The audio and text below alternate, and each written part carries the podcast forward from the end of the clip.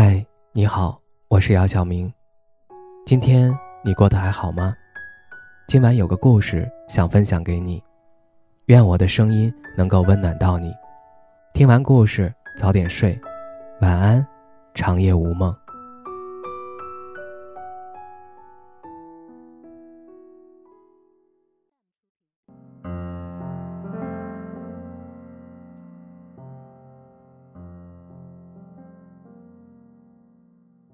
白岩松曾经说过：“谁的青春不迷茫？迷茫是人生成长的必经阶段。”小 A 是一名大三的学生，心中对于未来的选择始终摇摆不定。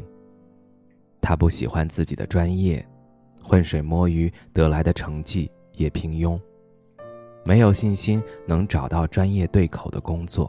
他虽然有自己喜欢的事儿。但又觉得没办法变成职业，始终停留在业余玩家的水平。看着身边的人都有了自己毕业的规划，小 A 开始怀疑自己，陷入对未来的迷茫和无力中。那么，如何才能走出迷茫？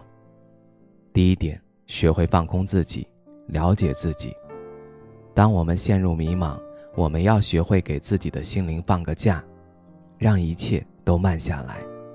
让紧绷的心放轻松，我们可以用一种轻松的心态审视自己，问问自己真正想要的到底是什么，自己与自己的内心进行一场深入灵魂的对话。